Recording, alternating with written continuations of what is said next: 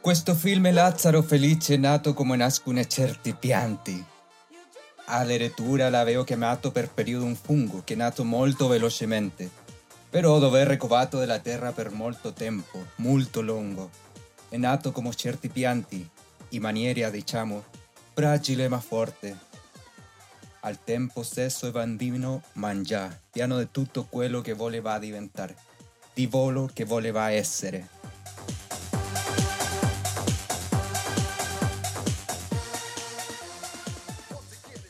Esta película, Lázaro Feliz, nació como nacen ciertas plantas. De hecho, por un tiempo lo llamamos hongo, porque nació muy rápido, incluso si necesitaba mucho tiempo para meditar bajo tierra. Nació como nacen ciertas plantas, de una manera frágil pero también fuerte, como un niño que ya sabe en lo que quiere convertirse o ser.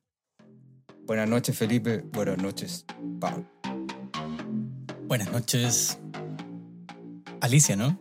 Alicia, Alicia Rochbacher, Roa la directora Rochbacher, eh, de padre alemán, madre italiana, eh, galardonada directora italiana, que tiene alrededor de tres películas, pero que ha cosechado bastante éxito en, la- en los últimos años por su, por su temática cinematográfica. Eh, hoy día nos ponemos en la piel de críticos de cine nuevamente. Así, así como si nada. Vamos a comentar esta nada, así película. como. Así. Así como si nada, Sí. como si nada. Por supuesto. Esta película bastante interesante que está en, en Netflix, em, llamada justamente Lázaro Felice. Lázaro Oye, Feliz. pero espera, antes de tirarnos al análisis, entonces, para los que recién nos parten escuchando, este podcast es como una recomendación de qué quiere escuchar, qué quiere leer. Ahí puede encontrar algo que, que- no sabe qué leer, no sabe qué ver. Aquí va, va a encontrar buenas recomendaciones. Claro, por ejemplo, y si no son tan buenas, también Si habrá no son que tan decir. buenas las, las películas y los comentarios y las recomendaciones. Claro. Oye, yo, yo, yo pensaba el otro día que Netflix a veces es como un, como un basurero o como un papelero que de repente tanto en bus- escarbar Así nomás, así como, así como jugando. escarbando a veces se encuentran cosas buenas. Sí, Por ejemplo, creo yo que la, Lázaro Felice es una de ellas. Pieles es otra. Así como los que escarban en la basura, así, en, en esa onda. claro. Yo siento que la película es, puede gustar, puede no gustar, eh, o te puede dejar indiferente como todo. Odiarla, no sé, ¿eh? no sé. Es una película que, que de partida, eh, bueno, obviamente es una película italiana, ¿cierto? Está grabada en 16 milímetros, o sea, grabada no de forma digital, lo que ya le da una estética súper interesante que se, que se remonta a las películas antiguas, pues ya sea eh, esas películas como eh, neorealistas italianas, ¿cachai? O algo así. Eh, Tiene Mm. una estética, tiene una oscuridad, ¿cierto? Tiene, tiene grano. Tiene grano, tiene un bonito Sí. grano. La fotografía de la película es, algo que de primeras llama la atención. ¿Cierto? Aunque a, a- pesar de que igual hay, hay varias películas que están grabadas así, eh, los practicantes nos dirán cuál, por supuesto. Pero sí, eh, a mí yo enganché los primeros cinco minutos por la fotografía de la película. Más allá de la historia, que al principio, claro, que Mm. no sé, Pipe, para no hablar yo, o Pablo, cuenta de qué, de qué va un poco, po. cómo empieza esto. Espérate, quizá antes de, de la, de la sinopsis, que yo la última vez la hice y bastante mal, entonces tal vez la puede hacer Pablo. Chucha, no, no, no. Eh, pero solo como dato, que esta película eh, ganó al mejor guion en, en Cannes. Cannes, no sé. Ahí ustedes me dirán, corregirán. Canes. Canes. canes los nomás, por los canes. Y, mm, y está metido, eh, ¿cómo se llama? Oh, Scorsese. Como productor o algo Me- así. Yo lo vi en los créditos Me acordé finales. de una anécdota muy hueona de Mario Holguín, el que, el que hace el grupo, el vocalista del grupo Beatlemania, que tenía un programa en los años finales de los 90. eh, es un gallo recuático y, y tira un chiste muy malo porque hay una canción de los Beatles que se llama You Can Do That. Tú puedes hacer eso. Y él decía, bueno, esta canción significa tu perro puede hacer eso. You can do that. Era una wea muy. Bueno, en fin. Canes. Ya, sigue Pipe, lo siento. No, eso que ti- tiene algunos pergaminos, ve- veremos qué pasa, eh, pero tal vez podemos insinuar un poco de, de qué va la historia. Pablo.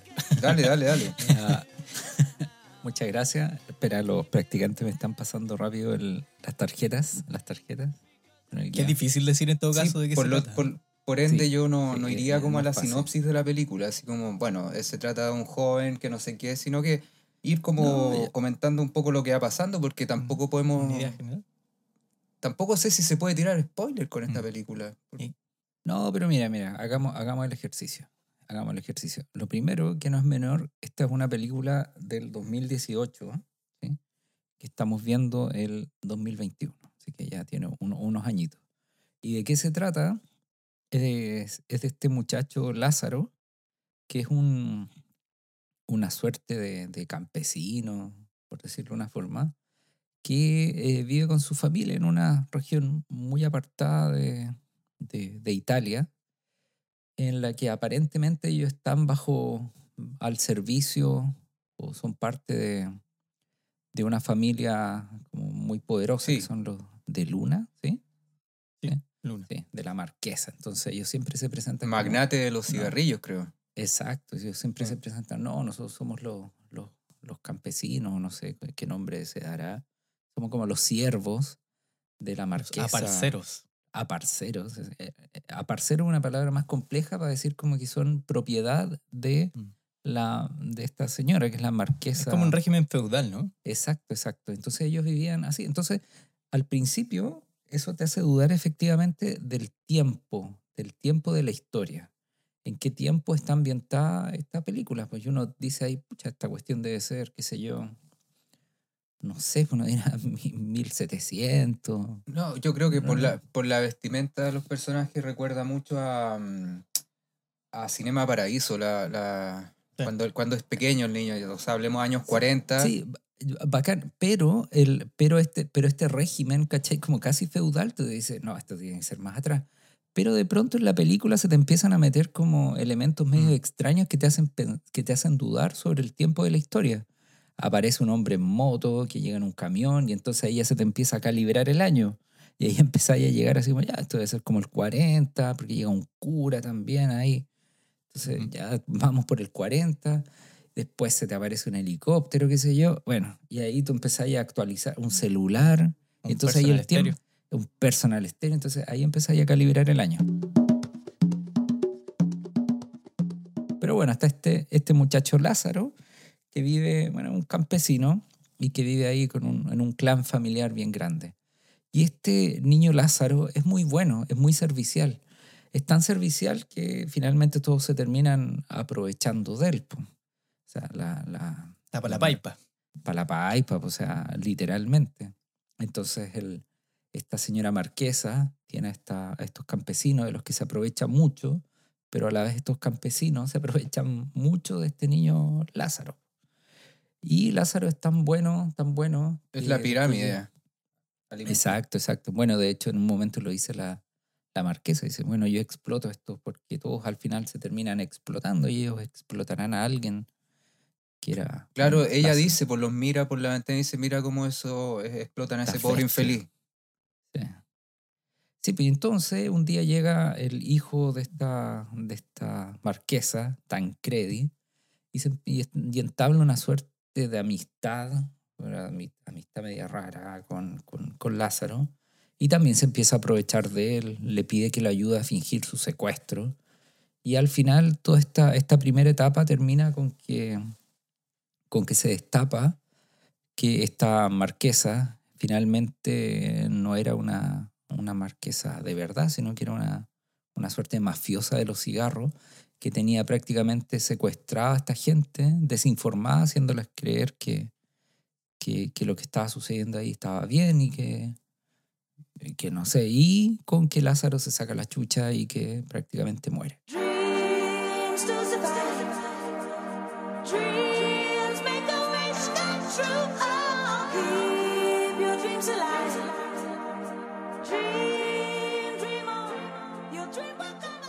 Y después la historia se retoma en el tiempo presente. Y ahí hay un salto temporal bien extraño porque todo el tiempo pasa, pero menos para Lázaro. Y ahí es donde se nos empieza a distorsionar la historia y aparece el primer rasgo que yo creo que nos llamó la atención esta historia, que es esta suerte de realismo mágico. ¿Por qué una película italiana, tomando el realismo mágico que es algo tan lat- latinoamericano? Eh, y yo creo que ahí vale la pena detenerse un poquito en, en realismo mágico. po. ¿Qué es? ¿Cuál es la...? No sé, pues qué. No sé si hay un profesor ahí de... Profesor de lenguaje, por ejemplo, que, que nos pueda... Claro, el, sí. el- el resumen. No, yo ya hablé mucho, ya se me secó la garganta. El realismo mágico es básicamente como que mm, tú estás cenando con tu familia, tomando once, qué sé yo, y de repente se aparece un duende o un zombie, o alguien se saca una mano y la deja ahí, y eso a todos les parece perfectamente normal.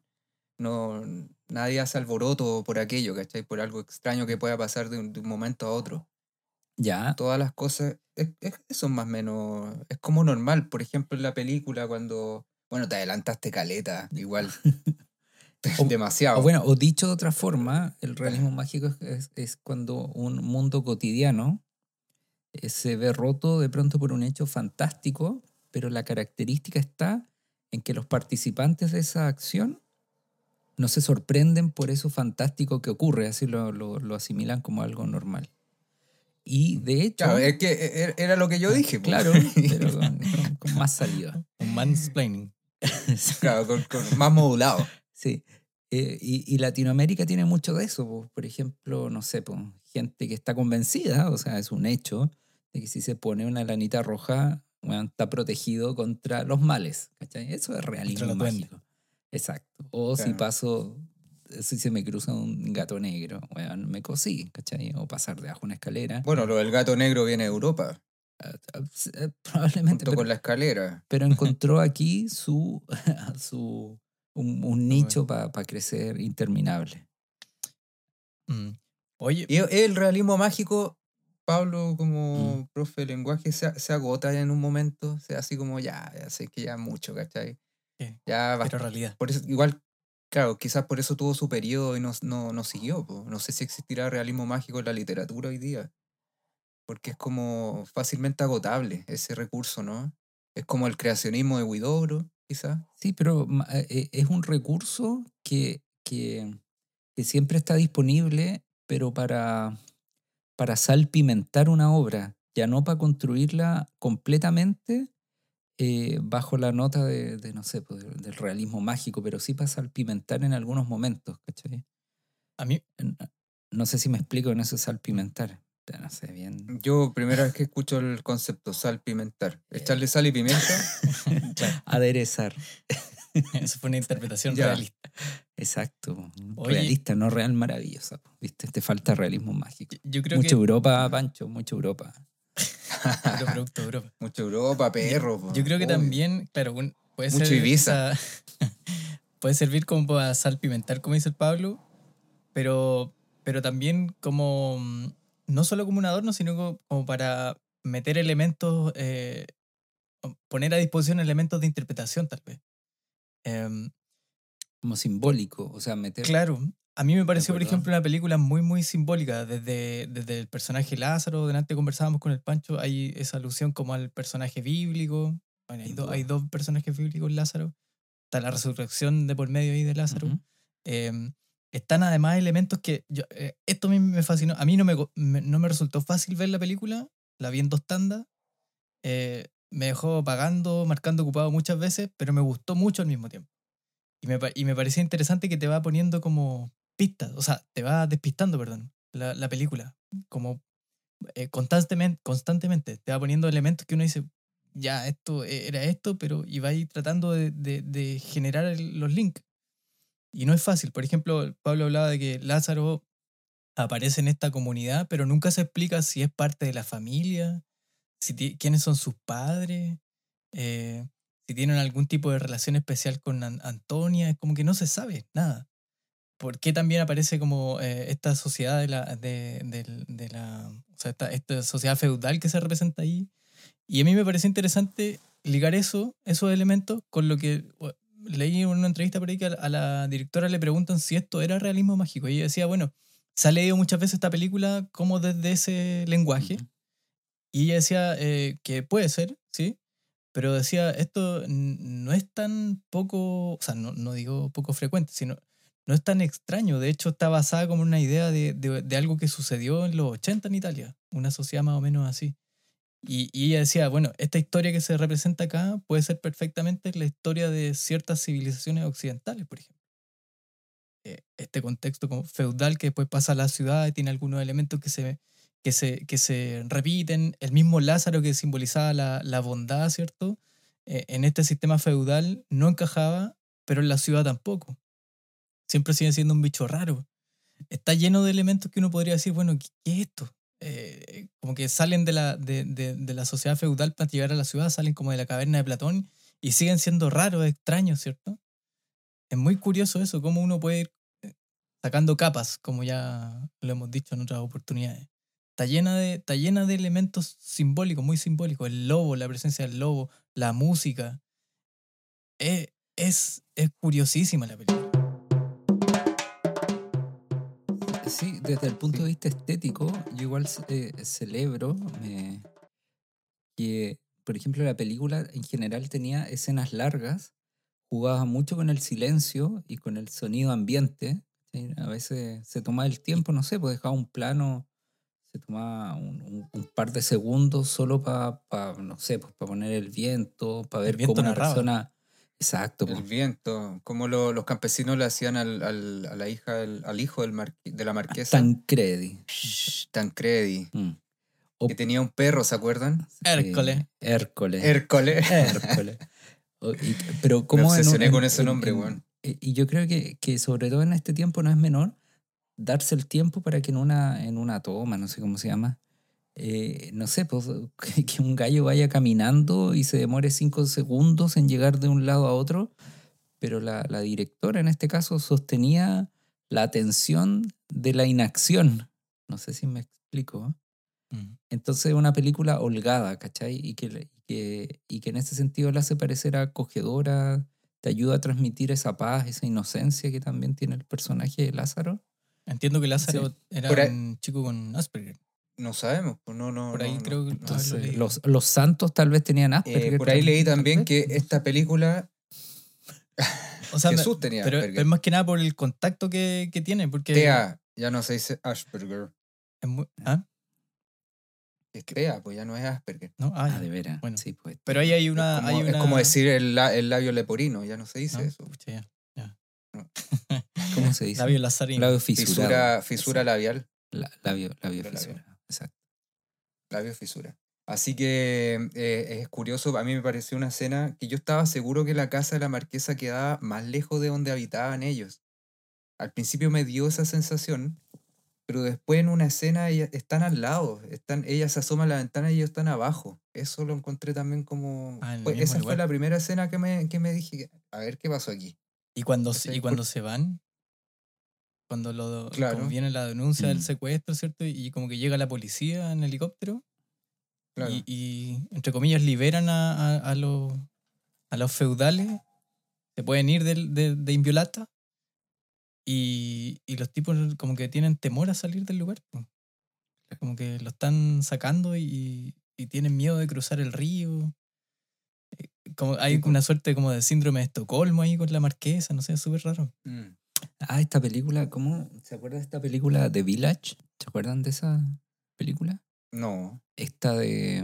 No me acuerdo, me pregunten director y cuestiones.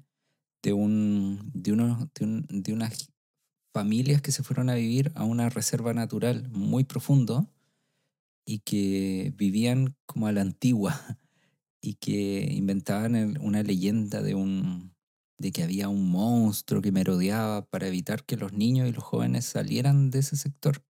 ¿No la vieron? No, yo no. Eh, Puta, no, no, no. tienen que verla. Es que tiene, tiene este mismo, este, este, este mismo asunto de, Lógica. sí, pues esta lógica de que en un tiempo presente eh, una comunidad eh, se, se vi- vive a la usanza antigua, ¿cachai? Genuinamente. Entonces, eh, es bien interesante ese recurso porque obliga al lector o al, de, bueno, en este caso de la película, a que a, tener que ir descifrando las pistas para develar finalmente en cuál es el tiempo de la historia. El tiempo de la historia, eh, uno siempre va tomando señales, porque no siempre te dice, mira, este es el año 1900, qué sé yo, y uno va tomando señales para ir calibrando y saber en qué año está ahí. Finalmente se devela cuando ocurre esto. Dicen que, que, que la, que la primera parte de la película está como en los 90, ¿sí? No, creo no equivocarme. ¿no? Bueno, los O los 80 también puede ser. Sí, sí, pero- Como- pero- como contó, No, pues en celular, pues Pancho no puede ser los 80. po. Ah, Sí, es como los es 90. que eso es raro porque él, él lleva muy ochentero, pues, ¿cachai? Con, con un David Bowie Eh. del 81, ¿cachai? Pero con- claro, con el celular tampoco, Mm. tampoco Sí, no pega. Pero entonces Conecta, eso también claro. es un recurso bien interesante del realismo mágico, pues, ¿cachai? Como jugar, distorsionar el tiempo de la historia y, y- El y perro. obligarte a ti para saber dónde estáis. pues. Está, Mm. está bien interesante eso. Interesante también que cuando van cambiando, eh, por ejemplo, el Lázaro, que sería en este caso como nuestro parámetro de medición, nunca juzga nada. po. No juzga la vida feudal ni tampoco la vida de la ciudad. No, y, y uno, y uno queda ahí en el limbo, digamos, porque nos puede parecer horrible el feudalismo, pero cuando entran a la ciudad, la forma de vivir que tiene esta misma agrupación de personas es tan, o, tan igual de mala que la que tenían en el, en- en el régimen feudal. Te Tienen, Incluso- tienen que incluso robar, a mí me da la- no sé. Claro, da la sensación de que era mejor antes, Claro, ¿cachai? Cuando, cuando se ven en- así como viendo en la, en la nada, pues, bueno, en la pobreza máxima. Em, lo que hablaba la directora también, que muchas veces se ve el pasado de esta vida rural, esta vida campesina como con nostalgia, y que los campos están abandonados eh, y todos se fueron a la ciudad, y claro, es lo que ella decía, pero nadie se acuerda que los, los campesinos vivían horriblemente mal, ¿cachai? Eh, qué, Vivían qué- qué buen punto, mal. Pancho. O sea, en, sobre todo en estos tiempos modernos, uno, tiempo, uno tiende a pensar como todo tiempo pasado fue mejor. O que, oye, qué lindo cuando vivía en contacto con la naturaleza, qué sé yo. Y eso no es tan cierto. De, no sé, por la, Claro. la calidad de vida, las condiciones de vida, el hambre, ¿cachai? El hambre. El hambre era una palabra que se escribía con mayúscula. Yo me atrevería a decir en Chile al menos hasta 70 años atrás, para un porcentaje muy grande de la población. O sea, el hambre era una constante. Eh, y sí, pues, y todos dicen, ay, qué lindo debe ser vivir en el campo y toda la cuestión, pero, pero no es tan así. Claro. Claro. Sí, pero que... que todo mm, pasado fue mejor como cuando en estos grupos de Facebook que yo estoy, no sé, Viña del Mar Antiguo, qué sé yo, ponen fotos de los años 40, 50, y todo, ay, qué espectacular vivir ahí, la weá, claro, cuando el 20% de la población vivía medianamente, no, el 10% vivía súper bien, el 20% medianamente bien y el resto, weón, vivía como el pico. Sí, po, pues, pero. ¿sabéis cuál es el problema? ¿Quiénes escriben la esa- historia, por loco? No lo Esa escriben los- romantización, romantización del pasado. eh, Sí, pues, porque la historia lo escriben los que un poco vi- vivían, vivían un poco mejor, pues los otros no. Bueno, y quienes sostienen, por ejemplo, que si uno, ya si uno como que vuelve la pregunta al- a, a- a los inicios, entre comillas, eh, la, la historia de la desigualdad uno podría rastrearla más o menos cuando el ser humano pasa de ser eh, nómade a sedentario. Y ahí los métodos de producción implican, por ejemplo, que ciertas personas administren estos bienes y por lo tanto esclavicen a otros, etcétera, etcétera. Y bueno, la historia es conocida. sí. Vieni giù, Lazzaro! È una figata assurda! Muoviti, dai!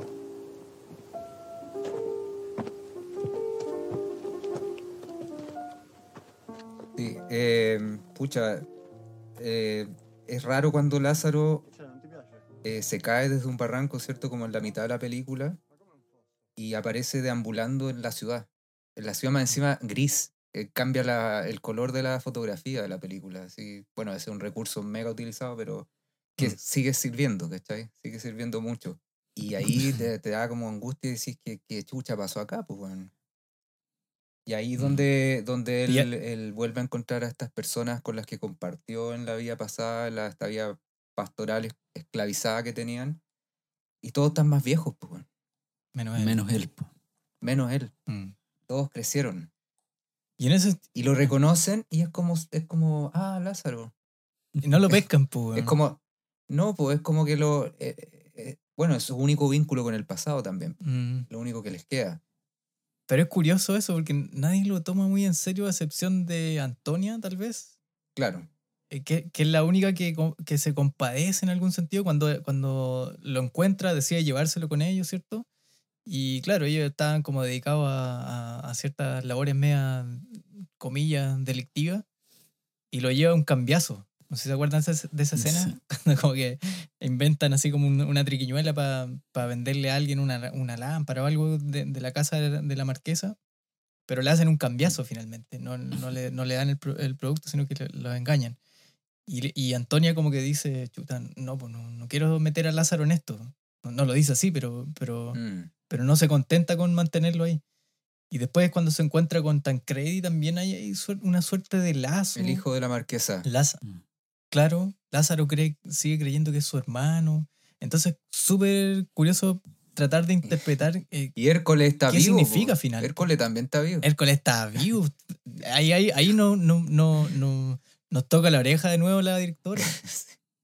El guion, sí, es como que ya están todos súper viejos. Tancredi está, está hecho mierda. Mm. Está viejo, así, no sé, por él pasaron 50 años y por el resto 10, no sé. Claro, Pero el perro sigue vivo. claro. Claro, esa escena también es bien curiosa cuando Tancredi los, los invita a almorzar y qué sé yo. Y ellos van así en, en, en- en tropa, digamos, gastan lo- lo- la nada que tenían en plata en dulces, ¿cachai? Llegan a una weá súper eh, puta decadente, ¿cachai? Un, un típico edificio que podría ser de Valpo. Cualquier edificio de Valpo. Ocupa, ocupa, edificio ocupa. Claro. Y, y nada, pues, nada. Eso también, Mm. eso también no lo, no lo entendí. No, hay, hay tantas cosas que no se entienden de esta película. Yo creo que esa escena estaba puesta como para mostrar un poco que ellos seguían una cier- cierta fidelización como con esa con ese pasado de, de- porque se gastaron la plata que no tenían lo e- la, la tipa que era la, la hija de, del como el capataz que había no sé Mm. en, en- en- en el pueblo o sea la granja esa no sé si no sé si granja Era como una granja. ella los echa Tipo, y ellos eh, aún así vuelven y, y le dicen oye ¿por qué no dejan los ¿y por qué dulces no dejarlo? en los pastelitos y se lo pasa a Antonia, pues se lo entrega, gastando todo el dinero que había. eh, Estocolmo, pues síndrome de Estocolmo. Claro, claro. Sí, y ahí, ahí llega una de las escenas que más me gustó de la película, cuando entran en una iglesia y hay un, un grupo de monjas. Es solo un grupo de monjas y habrán, no habrán sido más de ocho y hay un organista, ¿cierto? Tocando esta música celestial, qué sé yo, de órgano de iglesia. Que yo soy súper fan de esa weá, entonces... Y ellas los echa, la monja, así como, no, no, no, no, no, no, no, no, no, no, no, no. No, no, no, no, no, es, es privado, es privado. Y solo queremos escuchar música y no sé qué. Y, y bueno, se van, ¿cierto? ¿Y qué pasa? Que la, el, el organista sigue tocando y, el- y, y ya no suena. El instrumento ya no suena. Y ellos van caminando y sienten la música. La música. La música se fue de la iglesia. Es- no sé qué mierda significa, no sé. Pero lo encontré, esa escena la encontré bellísima. Y, y ahí dije, ya, esta película me gustó porque hasta ese momento no sabía si me había gustado. ¿Cacha? Por- No por- es como, no sé. Es que es rara, por ejemplo, la- creo que las películas que hemos comentado antes, hay un comentario que el Pablo hace siempre que es como, eh, esta película eh, está construida desde las sensaciones, las emociones o lo que sea. Y yo siento que esta sí, pero también no. Como que genera algo visual, estético, pero además tiene puros puro chiches para hacerte pensar, dudar. Es, es extraña. Tú termináis de verla y no sabéis si te gustó. Mm, Es que eso igual es, es interesante porque el, el ejercicio finalmente, la, reconstruir el relato de la historia, eh, es un ejercicio que cada persona tiene que hacerlo y no, y no hay un, un relato ah, común, o sea, definitivo. Mm. Exacto, entonces, es- eh, si tú quieres saber de qué significa esta, o sea, de qué trata esta película, la mejor respuesta es decir, tienes que vivirla. Pero a mí, a mí me gusta esa intención que, de despiste que hay. Porque si uno ve los primeros 10 minutos, probablemente se, ha- se hace la idea de que la historia de la pareja que se quería ir de, de Inviolata. Claro, claro. Que esta pareja que empiezan con una serenata, ¿cierto? Y, y, y deciden irse y no pueden. Y de repente esa historia queda cortada. po. Ya no se desarrolla más. Y empieza a aparecer Lázaro. Y empieza a aparecer eh, el, sistema de organización que tienen. Aparece la ciudad después. Entre medio se revive el lobo. Y uno va diciendo, pero ¿qué diablo es esto? ¿Qué hay acá? No sé. Sí, pero a, a veces yo, yo he llegado a pensar que, que, que el autor o el director en este caso intencionalmente deja, deja muchos espacios abiertos o, o medios Claro. herméticos para que eh, justamente que incluso él mismo no entiende muy bien cómo cerrarlos, pero los deja ahí eh, como material para que el lector los termine de completar, ¿cachai? Son, están eh, intencionadamente incompletos, ¿cachai? Entonces, Sí, sí. No, no, no es un problema que, que, que la película no esté 100% cerrada. No, Eh, yo no lo decía como un problema, ¿eh? mm, hay- hay sino que justamente que- por eso me gusta. Sí, pues entonces depende de la calidad del lector, cómo completa esa, esos espacios. Sí, pues no, de hecho, estas Buena. típicas películas que quedan, el, el típico final abierto que está ahí, que en realidad hay que ponerse a leer en internet, ¿cachai? ¿Qué significa el lobo? ¿Qué significa que a Lázaro le haya pasado lo que le pasó al final? Ah, no es Hollywood, pues no es Hollywood, es otra cosa. Es otra cosa. No sé si mejor o peor, es, una apuesta diferente nomás, pues. Que Mm. podríamos llamar ¿Y el, cine, ¿Cómo- cine cómo? europeo de autor. Y por ahí leí que podría esta, esta película haber sido escrita por Pasolini, el director de, de esa otra afamada película. Oye, y, el, y este loco, el Lázaro, no era actor, por loco. Una, una Ah, él no era actor porque la, la, la directora decía que, mm, que la mitad, o sea, más de la mitad de la gente que aparece no son actores. Que no quería No, hacer esa mm. diferencia, eran actores que nunca habían hecho una película, versus los actores que sí habían hecho películas antes. Pero Lázaro no sabía que no era actor. Ahí, no, pues, ahí no era actor. No era actor Lázaro. se, no- se nota en todo caso. no, no, no. Eh, sí, pues, qué, qué interesante eso. Igual, así como Sí. Gente que termina Sí, actuando y salen buenas películas y no es actor. eh, eh, es una cachetada igual para el gremio. Es como, es como los periodistas, pues, ¿cachai? Hay gente que, que escribe muy bien y que termina ejerciendo el periodismo, pero que no es periodista. Entonces, son cachetadas también para el gremio. O los profesores, Sí, me imagino, sí, no sé. Sí, pues obvio. Igual, igual ella decía que necesitaba gente de, que conociera y que supiera lo que es el campo, ¿cachai? Versus los actores que, no sé, los que eran relacionados con la marquesa, que eran actores que venían efectivamente de la ciudad y conocían bien la ciudad. Entonces como que en el fondo mezclaba esas dos cosas y qué sé yo. Así que, no sé, pues, alguna conclusión frente a esta película tan abierta, no sé si buena, pero interesante. Sí. Yo, yo tengo dos. dos. La primera eh, es eh, reto- retomar la fe en Netflix, en el sentido de que tú, tú podís todavía estrujarlo un poquito y sacar buenas películas y todo. Así que el- la primera es retomar la fe en Netflix. El tema, el tema es, es buscar bien. Y lo segundo es la, es la- Sí, la es cagó. la, es la invitación a, a ver The Village. Puta, no, ya la voy a buscar, la voy a buscar. Practicantes, por favor, les pido que la busquen. Eh, que, que hace este mismo ejercicio de, mm, de, de, de- de, eh, meter un tiempo, de superponer dos tiempos de historia en un mismo momento. Ah, no, la, la traducción acá, como llegó a, a Chile, parece, era la aldea. La aldea de Village. La aldea. Sí. Bueno, todo esto Netflix, Netflix, eh, gracias a Netflix, o no sé si gracias a Netflix, pero el otro día, me, anteayer me dijo, ojo que el padrino ya no va a estar más disponible, así que aprovecha a verla Ah, ahora. ¿En serio? Weón, Y me vi el padrino 2, weón, buena la ta- Y ahora estoy viendo el, el padrino, el padrino 3. No, ahí ya te fuiste. Dis- todos dicen que es mala. Sea- bueno, pero en fin. eh, Ese no es el tema de Oye, este- yo justo, mira, sin querer noche, empecé a ver descubriendo el. Padrino 1. Lo estaba viendo el otro día, me, me desvelé, así que estaba viendo el Padrino, sin saber que ya no iba a estar. Bueno, la aldea. Sí, la aldea. Esa es tu conclusión. No, Vean la aldea. como una invitación. En este, no, no, que tiene, es más fantástica que real maravillosa. ¿cachai? Ahí se nota bien la, la diferencia. ¿Qué te quedas tú, Em, yo, Felipe? yo me quedo con esta idea de que la, la bondad incomoda. Creo que es una de, las de, la- de las interpretaciones que me, me dejó la película. Como el personaje Lázaro en algún sentido representa eso y en todos los contextos en donde está puesto, incomoda, no es entendida, se le rebulle. eh, y, y- y quizás podría ser una línea de, de- interpretación de, mm, de la película. Eh, me quedo también con que est- está bueno verla, en el sentido de, de- de ejercitar eso de, de, pucha, de, darle vuelta. Estamos muy acostumbrados como a ver maratones de serie y nunca digerirlas, así como nunca que, que pasen por alto las cosas que están puestas ahí como para escarbar.